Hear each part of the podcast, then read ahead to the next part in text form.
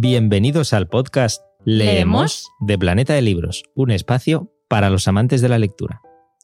Al micrófono Eduardo Martín, periodista cultural y la voz que os acompaña en cada capítulo junto a mi admirada Mar Gallardo, periodista también y buceadora de historias. Oh, Hoy le he dado el toque veraniego. Me ha encantado además que echaba de menos que me dijeras estas descripciones tan literarias y tan chulas. Sí, porque en el anterior es verdad que era un programa especial porque charlábamos con Javier Sierra y ahí el protagonista era él, pero como hoy volvemos a lo que son los capítulos normales, pues había que retomar esta bonita iniciativa. Tengo que decir que es de mis favoritas, ¿eh? Por ahora. Sí, Buceadora sí. de historias. Guay. Este te traslada al mar y tal. Exacto. Está muy bien. Y hablando de mar, Llegan las vacaciones, llega la playa verano, sol, y ¿qué se hace en verano? Bueno, se hacen muchas cosas en verano, pero entre otras cosas lo que se hace es leer. Por Exacto. supuesto. Y por eso estamos nosotros aquí, para hablaros de esos momentos lectores y recomendaros un montón de libros para que podáis efectivamente disfrutarlos en vuestros descansos de vacaciones para los que los tengan y para los que no, pues oye, el rato ya no sabe mal, pero al menos el rato que tengáis que sí que Exacto. podáis desconectar. Esos pequeños momentos de relax a los que nos ayuda tanto la lectura. Y hablando de momentos lectores y de verano, Edu, ¿cuál es tu favorito? ¿Tu lugar favorito para leer en verano? La verdad es que en la playa, pese a lo que dice la gente que es incómodo, si te lo montas bien no es nada incómodo. No, O sea- la arena, el sol, todo, pero da igual. Sombrillita, Tú te llevas el libro a la playa. exacto. Eso me gusta. libro a playa, sombrilla, porque claro, cuando estás tumbado hay gente que tumbado lo hace bien, toma mucho el sol y tal, pero acabas ahí con los brazos que no sabes muy bien qué hacer. Pero oye, si te pones ahí tu sillita o tu tal sombrillita y eso, se lee estupendamente con la brisa y te puedes tirar ahí horas, además. Yo soy de las que se tiran y luego se queman la espalda, pero bien, Claro, es que ahí es otra está, cosa. ahí está el peligro. Hay que crema. usar, aparte de leer, exacto, hay que ponerse, Importante. hay que ponerse crema. Otra que me gusta a mí mucho es ah, cuando terminas de comer al mediodía, primera hora de la tarde, allí pues una terracita, en el césped, te piquen los mosquitos, pero da igual, leerlo vale. Leerlo, vale, exacto. leerlo vale. Bueno, y los que hacen vacaciones de montaña también, típica casa rural o el momento antes ya cuando estás derrotado de las caminatas, antes de ir a dormir tu capitulito, eso, es también está muy bien. Y lo mejor de todo es leer en todos lados, en todos momentos, durante todo el verano. O sea, coger ese libro que te engancha. Es, es momento de, de leer libros que te enganchan, yo creo. Y sobre todo. De hacer maratones, de recuperar todos aquellos que en el, la vorágine de- del Exacto. año, del día a día no has podido. E incluso a mí me gusta también ir a por los que son más, más gordos. Claro, porque hay más, hay, hay más tiempo, yo creo. Tienes como tiempo para pausado. concentrar. Exacto. Eso. o sagas. Bueno, de esto os vamos a hablar ahora porque tenemos de todo. Tenemos gordos, tenemos sagas, tenemos libros más cortos, pero maravillosos, para que te puedas leer 20. O sea que Pero yo creo que los más importantes y por los que tendríamos que empezar son aquellos que precisamente tengo yo ahora encima de la mesa en mi casa, que son las guías de viajes, los libros de viajes. Ah, sí, sí. O sea, a ver, cuando siempre hay como un momento previo de las vacaciones, que es la preparación de las vacaciones Importante. y esa búsqueda de destinos, y ahí siempre están los libros para, para ayudarnos. Esta previa este año está siendo un poquito rara y un poquito a salto de mata, pero sin lugar a dudas estos libros continúan teniendo su importancia y yo ya tengo, mira, te voy a decir dos ya de entrada Dale. que tengo encima de la mesa, que es Viajar por libre. Son 50 rutas en furgo por toda España. Entonces es un poco para que te lo montes a tu, a tu estilo, a tu ritmo, pero tienes algunos consejos, tienes rutas de lo más atractivas Además es que es como por todo el país. típico mm, promesa que te haces a ti mismo de algún día quiero hacer esta ruta. Pues mira, este libro te da, Exacto. te da la excusa. Y el otro que tengo, similar, pero en lugar de furgo, si os gusta ir en bici, son la España en bicicleta. Entonces tú coges tu bici, que además como que, que apetece ir en bici. A mí me, me encanta, la verdad, ir en bici. A veces por la ciudad es un poco más complicado, pero, pero me apasiona la bici. Y viajar y visitar España con la bicicleta, y gracias también a estas rutas, son 101 rutas por Hola. todo el territorio. Claro, así además descubres rincones que si no es por, por la excusa de la ruta en bici, ni siquiera te, te Exacto, plantearías. Exactamente. Yo la verdad es que soy un poco más clásico, A ver, entonces no falta la Lonely Planet. hombre, esto Que, por supuesto. Claro, es verdad que este año igual es un poco diferente. eh, optamos por destinos nacionales, pero también está ahí la, la, Lonely Planet, que te puedes ir a la de Sevilla, la de Asturias. Por ejemplo. Que además me hace gracia porque la Lonely Planet hay gente que la lee, simplemente la consulta. Yo soy más de estos que solo la consultan y luego está intacta. Y luego la gente que las manosea, las marca, las subraya, las de todo. Yo soy un poco más de esas, ¿eh? Yo, sobre todo los posits. Poner, Ah, bueno. marcar en posits todos los lugares. En plan, esto lo he Todas visto. las esto. páginas, exacto. Las páginas más interesantes. De esto no me lo pierdo. Pues posit. Pues, sí. Ala. Hombre, yo creo que, mm, que es una buena manera de empezar el verano y, Sí. y, digamos, partir de algún tipo de libro, pues esos libros de destinos que nos van a llevar a donde, donde queramos. y que nos ayudarán también a crear recuerdos de esos que nunca se olvidan. Y hablando de recuerdos, Edu, completa la frase. Y todos, exacto, todos los que nos estáis escuchando también haced reflexión. Recuerdo perfectamente aquel verano en que leí. Pues recuerdo el verano con Hilary Mantel, que, que ha escrito, bueno, ha escrito la trilogía de Thomas Cromwell. Además, me acuerdo que estaba de moda la serie de los Tudor Ah, aquel sí. verano y Sí, bueno, sí. te quedas ahí con el, la coletilla de Enrique VIII. ¿Quién ha escrito sobre Enrique VIII? Vi que era la mejor escritora posible sobre esta época y sobre todo la, la primera parte, que es la que me leí en verano. Y, y fue algo espectacular. Ah, qué guay. De eso, además es lo que decíamos antes, un libro que es trilogía, o sea que te puedes enganchar, aunque la última parte la publicará Destino ahora en septiembre, que es El Trono del Reino. Apuntamos. Y eh, la primera, que es la que es la, creo que tiene 800 y pico páginas y mm, se llama En la Corte del Lobo, la va a relanzar Destino también, ahora en septiembre, aprovechando el lanzamiento de la última. O sea que yo creo que el- pues una manera de iniciarse en Hilary Mantel en verano puede ser la, la mejor opción posible. Y yo además recuerdo que es un libro que, bueno, de esos que no sueltas, que te tiras en la playa o en donde sea y hasta donde el tiempo diga.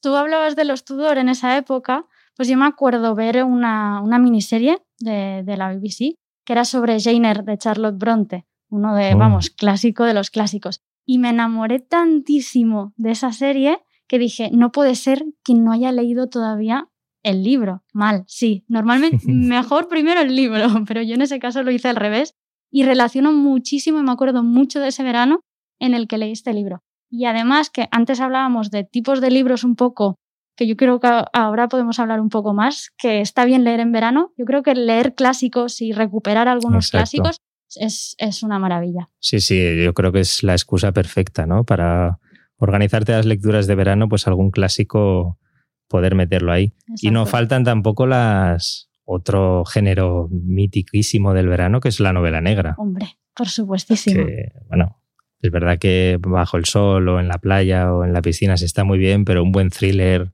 unos buenos asesinatos, ficticios obviamente.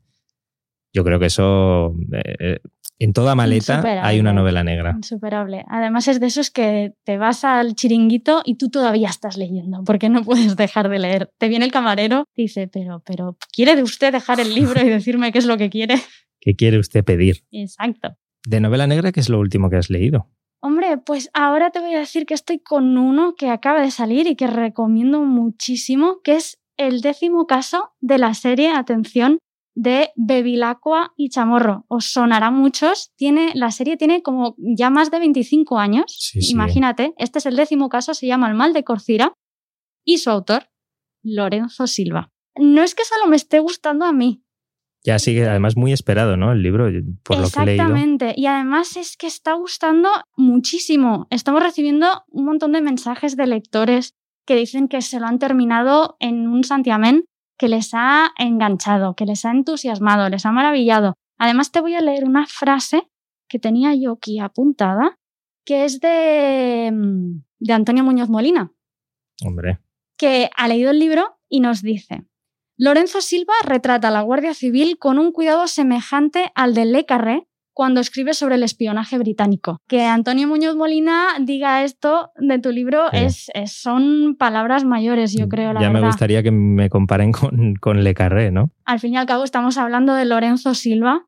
que, que lleva muchos años deleitándonos con todas estas novelas y con esta serie especialmente de Bevilacqua, que en este caso nos lleva al País Vasco ¿vale? Y retoma un poco, nos transporta a cuando el subteniente de la Guardia Civil estaba en el País Vasco y con la lucha armada. Ostras, pues además eh, estas series que tienen tantos años que pueden pasar de generación en generación, que, de padres a hijos, luego los hijos se enganchen también, la verdad es que es un, es un súper placer. Para los que quieran saber más novelas negras que leer y que acaban de salir, tenemos la última de Camila Lackberg. Hombre. Autora, bueno, un fenómeno mundial, podemos decirlo. Creo que ha vendido más de 26 millones de ejemplares. Que se dice pronto. Que se dice pronto. Y em, acaba de publicar Mujeres que no perdonan con, con Planeta, que ya verás la, la sinopsis, te va a encantar. Vale, a ver. Es la historia de tres mujeres que aparentemente tienen vidas pues idílicas o perfectas, pero muy diferentes entre sí, pero tienen un punto en común, y es que viven sometidas a sus maridos. ¿Qué van a hacer? Por casualidades de la vida, se acaban juntando y entre las tres, urdiendo el plan perfecto para vengarse y librarse de ese sometimiento. Bueno, yo creo que ya acaba de pasar este libro a mi segundo de la lista cuando termine con Lorenzo Silva, porque realmente el punto de partida es súper interesante. No, y sobre todo por es, esa tensión que siempre consigue caminar Akber de principio a fin y, bueno, hace que, que playa, piscina, donde quieras, en cuanto lo empieces, creo que no vas a parar hasta que te lo acabes. Pues aquí estamos, Camila Lackberg, Mujeres que no perdonan. Y si estamos hablando de grandes nombres de este género, recordaros, si no habéis leído todavía La cara norte del corazón, Dolores Redondo, es que no os la perdáis, de verdad. Este verano yo creo que es, es, puede ser una de las grandes lecturas. Además, viajes a Nueva Orleans. O sea, es pues el típico viaje a través de los libros que te transportan a lugares eh, lejanos, en este caso Nueva Orleans, el mundo del jazz, maravilloso. Lo tiene todo. La verdad es que me resulta raro que haya alguien que aún no se haya leído La cara norte del corazón. Pero siempre pero siempre hay, así que si no lo has hecho este verano ya sabes lo que tienes que hacer. De, de, Dolores Redondo, que es un acierto seguro, además, siempre. Además, no sé tú, pero a mí me encanta cuando yo, por ejemplo, hay un montón de películas clásicos que no he visto, pero me gusta porque sé que en algún momento los voy a ver por primera vez esos clásicos. Entonces, lo mismo pasa con los libros. Bueno, luego te da envidia, ¿no? El que aún no se lo ha leído exacto, exacto. o no ha visto, es como, ah, quiero vivirlo otra vez. Exactamente. Oye, y hablando de vivir, fíjate cómo voy a hilar esto, ¿eh? Ah, me gusta. Yo voy a tener ahora una sobrina. ya tengo otra chiquitita y claro, pensando en los peques, también hay que hablar de la, de la literatura infantil. Importantísima, además en verano. Exacto, que es un momento para que los peques lean o leer con ellos. Exacto. Y bueno, es que es un mundo aparte y apasionante. ¿Y ya tienes libro? Tengo libro. A ver, a ver. Tengo libro porque tengo, sea, he hecho como una prueba empírica, quería comprobar si funcionaba y efectivamente es algo apasionante. Osito Tito, Hombre, Osito Tito, es que cómo no va a funcionar Osito Tito. Yo recuerdo, creo que desayunando con, con esta peque, eh, leí el de el Osito Tito y las carreras como 50 veces, posiblemente. Es de esas que te piden, vuélvelo a leer, vuélvelo a leer. Entonces acababa Osito Tito y las carreras y pues echábamos otra carrera. Y además era muy gracioso porque le ponía con el móvil el efecto de la Fórmula 1 y tal de fondo y era como en 3D, ¿sabes? Como las teles ahora estas tan modernas. Pues algo así. Y Osito Tito, acierto seguro, pero la clave, ahora que nos explique un poco más Mar, pero la clave con la literatura infantil es... Las franjas de edad. O sea, tener muy claro también, o sea, de qué año a qué año o a partir de qué año, ¿no? Que es bueno, es lo que siempre nos preguntamos. Tenemos que hacer un regalo, tanto si es para nuestros hijos, sobrinos, primos, quien sea, ¿no? Es ¿podrá leer este libro? ¿A partir de qué año pueden empezar a leerlo? ¿no? Y por ejemplo, claro, Sito Tito que es de 0 a 3, Exacto. otro de 0 a 3 que puedas... Pues mira, yo me he apuntado para que ya te lo apuntes para regalarle a la nueva sobri, Paco y el rock.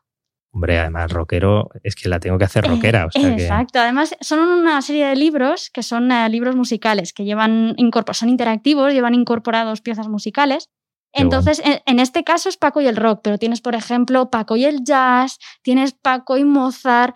así que es una manera súper divertida y súper bonita de introducir a los, a los niños a lo que es la música, ¿no? El mundo de la música y la literatura al mismo tiempo. Y sobre todo aprovechar también el verano, que los papis tienen más tiempo, y que puedan estar con ellos y leerles eh, pues Paco y el Rock, y Totito Exacto. y lo que haga falta. Incluso clásicos.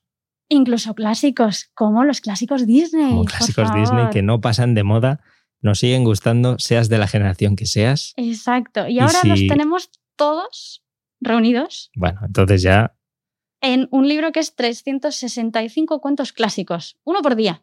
Imagínate. Ya Todo no solo el verano. verano sino- Disney, Exacto, verano Disney. absoluto. prácticamente. Sí, sí, sí. Qué guay. No, hombre, además es que el- lo mejor, digamos, de la, de la literatura infantil es que la gran variedad y la oferta que hay es, es impresionante. Totalmente. Y en este caso hablábamos de Disney, de los clásicos de Disney que, que perdurarán siempre, ¿no? Pero, por ejemplo, si tenéis hijos, sobrinos que les encante, por ejemplo, seguir a Dani y Evan en YouTube, seguro que si ellos, si vosotros no los conocéis, ellos seguro que los conocen. que son dos hermanos que protagonizan este canal de YouTube que se llama Las aventuras de Dani y Evan. Entonces, ellos dos son los protagonistas también de esta, este libro de aventuras con dinosaurios para de 4 a 7 años. Hombre, los Ideal. dinosaurios, además, todos hemos sido fans de, ¿no? Todos en esta sala hemos sido Perdona, fans de perdona, los dinosaurios. hemos sido pasados. Somos, somos, Somos. somos. Somos. Me ha gustado esa rectificación. Me ha gustado. Tiempo verbal incorrecto. Es verdad. Y de 4 a 7 has dicho Dani y Evan, el secreto de, los 4 a dinosaurios. 7, exacto, como los cuentos Disney, de 4 a 7 años también. Y si no me equivoco, la siguiente franja de edad es de 7 a 12, ¿verdad? De 7 a 12, exacto. Entonces, de 7 a 12 ya también es cuando empezamos a ver ese amor por los libros en los niños, yo creo, ¿no? Ujú. Y hay historias que realmente nos ayudan a que, a que los niños se, se apeguen a- al amor por los libros, por la literatura. Y yo hoy te propongo uno, cuando crezcan tus sobrinos. sí, les queda todavía. Les queda todavía un poco, pero bueno. Ahí está la serie Ana Cadabra, que tenemos ya, llevamos ya tres aventuras. Es una, una niña joven, eh, pequeña, que se, se muda con sus padres a otro sitio y de repente se encuentra con un gato negro, típico amigo de las brujas. Y yo creo que por allí va a descubrir que quizás sea ella la bruja. Además es que de Ana Cadabra el, el diseño, el diseño, la ilustración es una pasada. Son preciosas, son Es preciosas. una pasada. Sí. Pues eh, estamos hablando de, de niños, de los más pequeños, pero en verano no nos podemos olvidar de los adolescentes, Sí. de sí. esos Épocas jóvenes. importantes. Hombre, importantes Para también para la lectura y también para comenzar a engancharte y amar los libros. De hecho, yo creo que seguramente más allá de habernos introducido de más pequeños, cuando hace realmente el clic es en esta edad. Sí, sí, sin lugar a dudas. Y además, eh, no nos vamos a engañar. Siempre con esta edad tú no decides tus vacaciones aún. Es posible que Eso estés haciendo un plan que no te apetece mucho y entonces eh, ponte casa rural con no sé quién. Bueno, si quieres sacar ahí tu rato de abstracción total, qué mejor que hacerlo con un libro. Sí, sí, son los mejores momentos. ¿Y cuál es tu recomendación aquí? A ver, hay uno que es recomendación obligatoria, que acaba de salir y que es uno de los más esperados, que es eh, La promesa de Julia, de. Blue Jeans. Blue Jeans, por favor. ha cerrado la trilogía de La chica invisible, éxito absoluto y además eh, 550 páginas, si no me equivoco, por ahí, por ahí. O sea que un buen ratito de momento de lectura sí que van a conseguir todos los que, los que se acerquen a, a Blue Jeans y a la promesa de Julia. Además, aquí mezclamos temática, bueno, es libro público juvenil, pero además con novela negra, que hizo Blue Jeans aquí hizo un pequeño cambio en, en el género que, que acostumbraba a escribir con esta trilogía y la verdad es que ha resultado ser un absoluto éxito. Bueno, y muy bien hecho además, porque la novela negra hemos dicho que también es perfecta para el verano, así que aquí lo tiene todo. Pues mira, ahora que hablas de verano, yo creo que una de las eh, propuestas de lectura juveniles mejores para el verano, además, es que la cubierta la estoy mirando ahora, es que es fresquita incluso, de verdad. Es Blue Moon de Laia López. Es la segunda entrega, en realidad ella había sacado una, que es Strawberry Moon, ¿vale? Es la saga Moon. Y esta es Blue Moon, el espíritu de la laguna. Entonces, si no, mm, si no conocéis a Laia López, ella es ilustradora, ¿vale? Es precioso lo que dibuja, de verdad. Y entonces eh, este libro es todo ilustraciones suyas. Y es, eh, estamos en el mundo de las sirenas. A quien Hombre. le guste. eh, Por eso ya te he dicho que era muy veraniego esto. Veraniego, exacto. Exacto, total. Entonces os lo recomiendo mucho porque además es que, de verdad, es que cada página es una maravilla. Me gusta mucho lo de que has dicho de conectar con una, con una portada, que eso yo creo que Sí. Nos pasa mucho, ese gran mucho. trabajo que hacen los, los diseñadores Sí. y, bueno, en este caso, mira, ocurre. Exacto. ¿Qué más tenemos, Edu? Hemos Este hablado verano? antes de eh, que es la excusa perfecta para iniciar sagas. Cierto. cierto. Eh, Estaba esperando a que volvieras a este tema. Cuando hablamos de sagas te viene a la cabeza fantasía, ciencia ficción. Sí. Yo la última, última, última más reciente que, que he leído es la nueva de Carlos Sisi, Carlos, sí. que ya sabéis que es el, el escritor de Los Caminantes. Es, yo creo que es la saga zombie Por excelencia, sí, ¿no? en, decir, yo en español, yo creo que Sí. Y en este caso que ha hecho, pues una trilogía que comienza con rojo y eh, en este caso en vez de zombies tenemos vampiros. Mm, Vuelven los sangre. vampiros, mucha sangre, Mucho rojo. también en la cubierta, en la portada. Cierto, o sea que- cierto. Y mucha sangre y mucha acción. Esa acción que, mm, bueno, esa acción típica de Carlos Sisi, que, que como si estuvieses viendo una serie de Netflix y vas pasando capítulo a capítulo 100%. porque no puedes parar. Pues yo creo que Rojo, o sea, la nueva trilogía de Carlos Sisi es eso. Y si además te gustan los vampiros, es que si no te gustan los vampiros, te va a gustar. Pero como seas fan de los vampiros, Bueno, ya te va a entusiasmar. es tu trilogía para, para este verano, para darle un toquecito de terror también. Que en verano hay cosas terroríficas como los mosquitos. Como los mosquitos, Así que hay, ¿cierto? que hay que darle un toque de terror.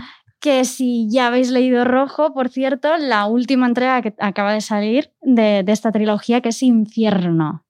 También muy, Ah, muy, muy adecuado para el verano. ¿eh? Las Infierno. Ah, temperaturas. otra cosa terrorífica, el calor, El calor, el calor, totalmente.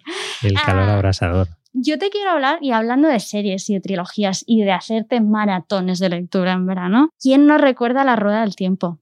Hombre, Robert Jordan, clasicazo de Jordan. fantasía. Pues antes de La Rueda del Tiempo, Robert Jordan escribió El Guerrero de los Altai, que es una Ah. historia, además, es, que además la publica ahora Minotauro, es una historia inédita de, de este escritor que la escribió por, eso, antes de, de La Rueda del Tiempo y que acaba de sacar Minotauro y que yo creo que le podemos hincar el diente, ¿eh? Hombre, pues eh, excusa perfecta. Exacto.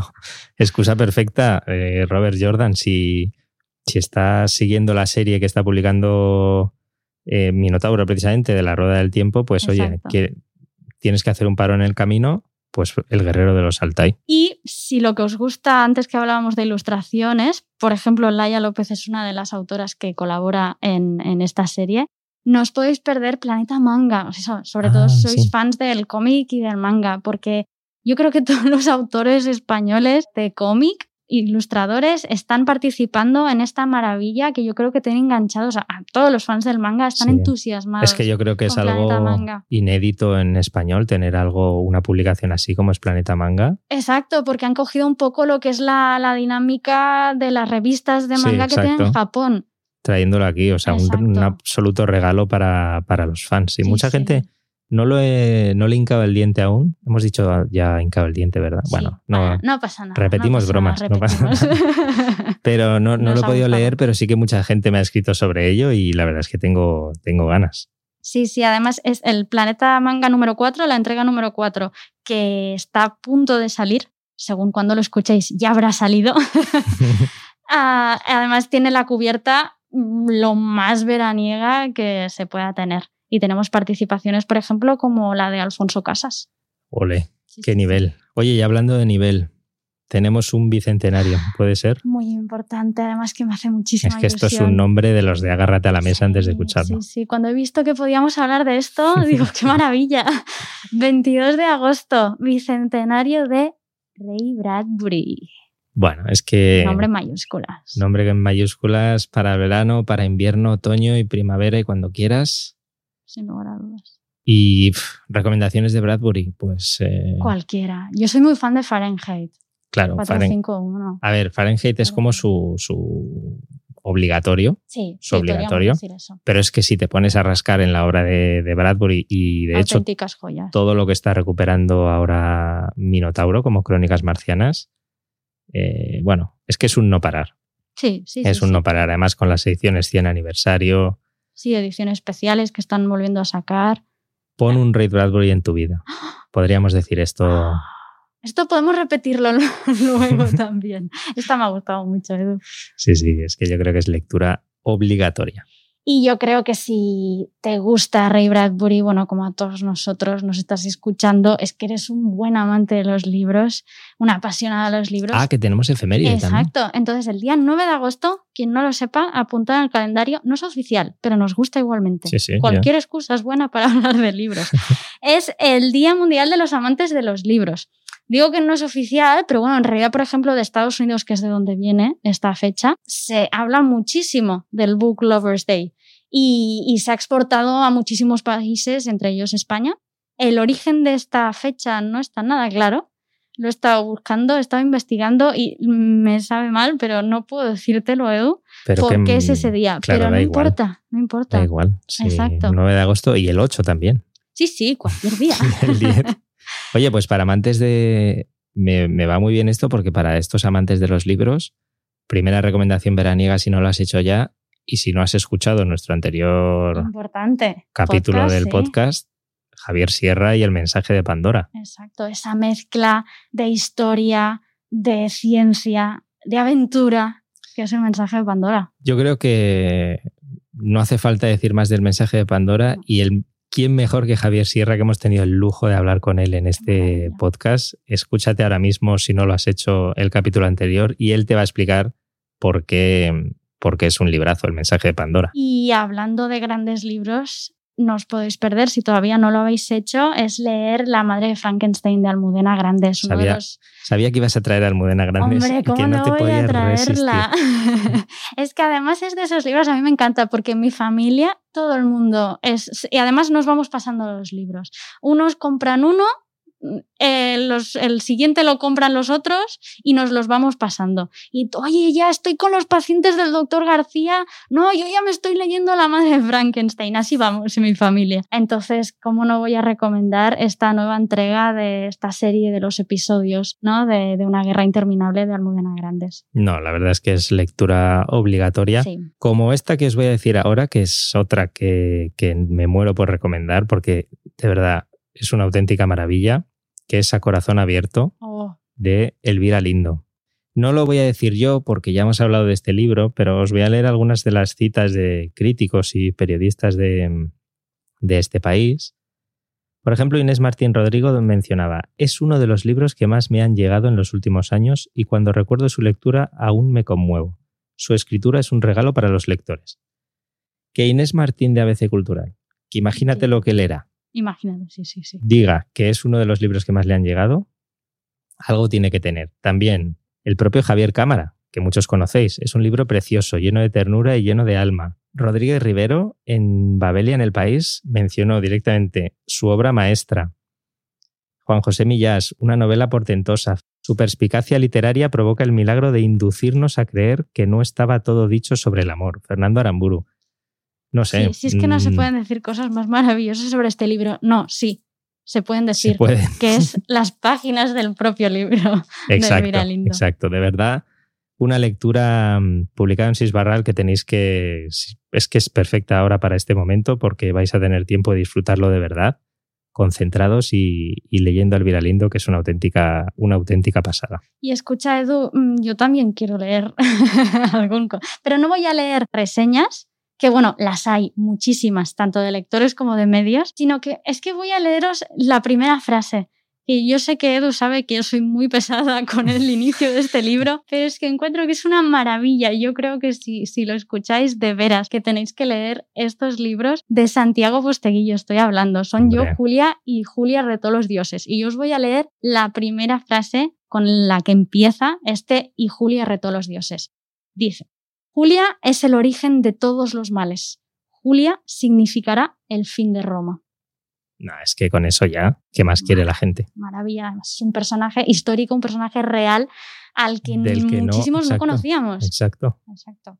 Ese también es el poder de los libros, ¿no? El, recuperarnos y enseñarnos todos esos momentos de la historia que no, que no conocíamos. Por eso queremos leer y leer todo lo que podamos. Entonces, verano, Leer, pregunta importante, Edu. ya sé la que vas a hacer. Estoy muy de preguntas, estoy muy de preguntas. Ya sé la que vas a hacer. Tienes una maleta, delante. Tienes que llenarla para ir de vacaciones. ¿Con qué la llenas? ¿Con ropa o con libros? Ahora entiendo por qué es- me lo has preguntado como fuera de micro, en plan como quien no quiere la cosa, Exacto. y ahora entiendo por qué. Es importante. Puede decir muchas cosas sobre una persona esta respuesta. Yo soy más de, a ver, ropa suelo llevar por aquello de Sí, que es necesario, mínimos estaría bien. pero sí que prefiero llevar una maleta más grande y cargarla, porque soy de esos indecisos que voy a leer un poquito de este. Bueno, igual este también me lo puedo acabar. Bueno, venga, y este también. O sea, me cuesta llevarme solo un libro. Entonces, si aprovechas ahí y tienes una maleta grande, pues ya lo tienes todo hecho. Exacto. Te sabes que yo, yo siempre me la acaban facturando.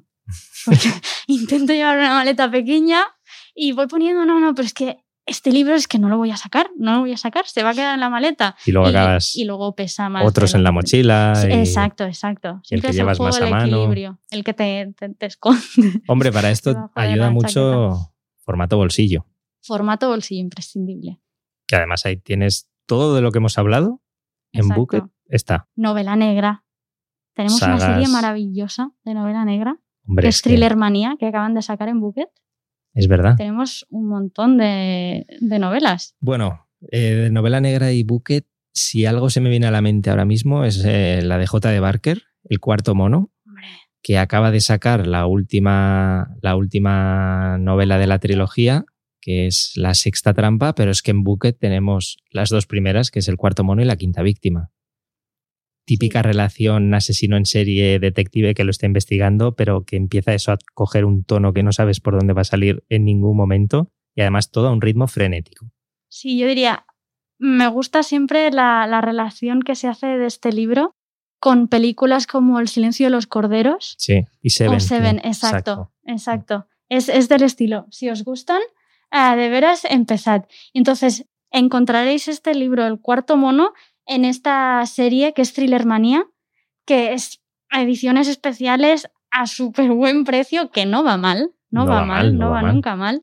Eh, donde también encontraréis El puerto escondido de María Uruña. María Uruña está a punto además de sacar novela nueva a finales de agosto, que es El bosque de los cuatro vientos.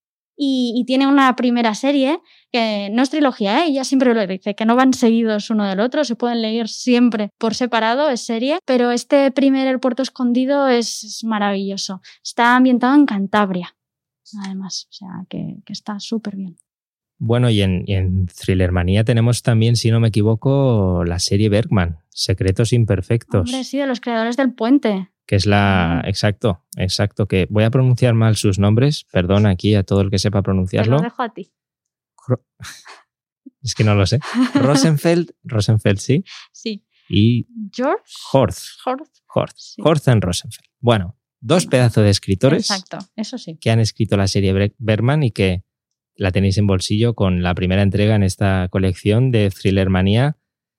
A ver, eh, cualquier amante de la novela negra escandinava, aunque estés dudando, aunque no te fíes de nosotros dos, aunque no sepas por qué estás escuchándome ahora mismo, léete la serie Bergman, Sí, de verdad. Importante. Y empieza por la primera entrega, porque hay hasta seis por ahora. Sí, sí, sí, sí, y no paran. Y tenemos, exacto, la primera, Secretos Imperfectos, o sea que haznos caso por una vez. Y una buena maratón para hacer este verano, como también lo es leerse dos trilogías. Hala, tú ya vas Yo directamente. ya. Dos trilogías. Hemos venga. hablado de, oye, una trilogía, dos trilogías. venga. Dos trilogías, sí. Si te lees una, te lees la otra también. que son la trilogía del Baztán de Dolores Redondo. Antes hablábamos de La cara norte del corazón, que es como sucede, dijéramos, eh, 25 años antes de esta trilogía del Baztán, que ahora justo en julio saldrá en Netflix Ofrenda a la tormenta, la adaptación al cine con Marta Etura de, de esta trilogía. También la tenemos en formato buquet, con lo cual, trilogía que cabe en la maleta. Eso, eso, esa es la clave que, que nos va a caber. clave. Y como estás en formato bucket, también te cabe otra trilogía en formato bucket, que es la trilogía de la Ciudad Blanca, de Eva García Sáenz de Urturi. ¿La has leído, Edu? Sí, otra de Ah. las que no vas a soltar. No, imposible de Ahora soltar. entiendo lo de, va, venga, léete dos trilogías. Ah, claro, con estos dos ejemplos sí que, Exacto, sí que lo puedes hacer. ambas en el norte de España, una Navarra, la otra en Vitoria, en la ciudad de Vitoria y alrededores. Preciosa. Además, todas las, todos los escenarios, yo te digo que me fui a Vitoria el año pasado porque me moría de ganas de pasar por los escenarios de esta trilogía. Ya, es que eso, eso siempre es una pasada, el poder visitar los, los escenarios de una novela. Oye, y Sonsoles Onega, que Sí. acaba de publicar libro, acaba de publicar Mil Besos Prohibidos, Prohibidos. también tenemos en, en Bucket Después del Amor, que es justo la, la la anterior, novela. que era un premio Fernando Lara, de los 2017, y además en esta misma colección de este verano de Bucket tenemos otro premio Fernando Lara, el del 2018, amantes de la novela histórica, que es Jorge Molista, con Ah, ese canción de sangre y lloro. Y qué portadón tiene esta novela, Sí, precioso. Canción de Sangre de y Lloro. exacto. Oye, Edu, vaya recomendaciones. Yo no sé si Más es que se van a poder eh, leer todos. parece que nos han dado como cuerda, ¿no? Porque Sí, ha sido sí. como Sí, sí, un no parar. Yo creo que es el efecto verano, el efecto que estamos preparando precisamente en nuestras ¿no? maletas Exacto. y eligiendo y eligiendo qué vamos a leer. Pero bueno, aquí cada cual a los gustos, los colores, eh, que se dice. Entonces, de todas las recomendaciones que, que os hemos dejado por aquí, a co- coged, esperamos que hayáis apuntado, como recuerda Sí, siempre Edu, Eso, papel con exacto, papel y boli O lápiz. o lápiz o móvil. o móvil. Móvil, que siempre nos olvidamos del móvil. Bueno, y si has estado escuchando esta lista de recomendaciones, está como las anteriores, y apuntando para tu destino vacacional, no te olvides de decírnoslo, suscribirte al podcast, compartir tus comentarios. Estamos ahí en las redes, en Planeta de Libros, y esperamos tus opiniones. Ahora os vamos a dejar con un audiolibro. Es un audiolibro sorpresa. Queremos que lo escuchéis y que nos digáis a ver si adivináis de qué obra se trata. Así que gracias por escucharnos y hasta la próxima. Hasta la próxima y gracias.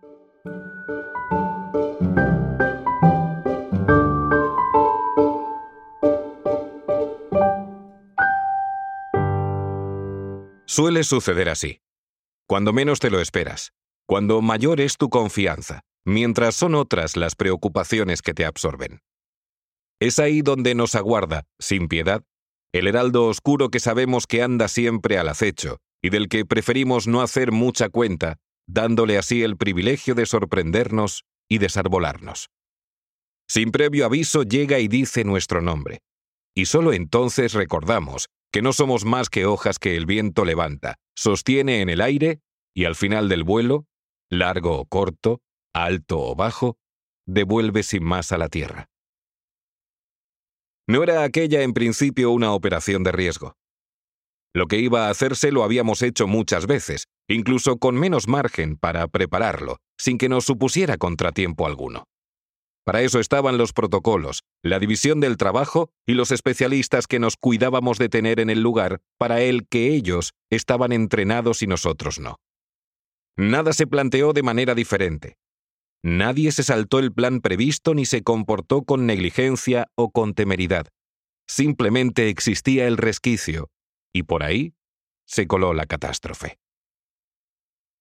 Era además una vivienda aislada, o lo que es lo mismo, un teatro de operaciones especialmente propicio por la facilidad para rodearla y tener cubiertos todos los flancos. Así lo hicieron los compañeros de la Unidad de Seguridad Ciudadana, con los que creímos que, a la vista de la naturaleza del objetivo, bastaba y sobraba para resolver la papeleta. Luego alguien diría que por qué no habíamos contado con la Unidad Especial de Intervención, la más avezada en asaltos de riesgo. Después del percance, siempre proliferan los peritos en prevenirlo. Y rebatirlos no iba a serme fácil. Por más que tratara de exculparme, por más que contara con argumentos, entre ellos que la unidad de intervención era un recurso excepcional cuya necesidad había que justificar caso por caso, alguna responsabilidad tenía sobre el operativo como proveedor de la información que había servido para su diseño. Aquel patinazo, en fin, iba a llevar mi nombre a ojos de los demás, pero también, y sobre todo, a la porción más indeleble de mi propia memoria.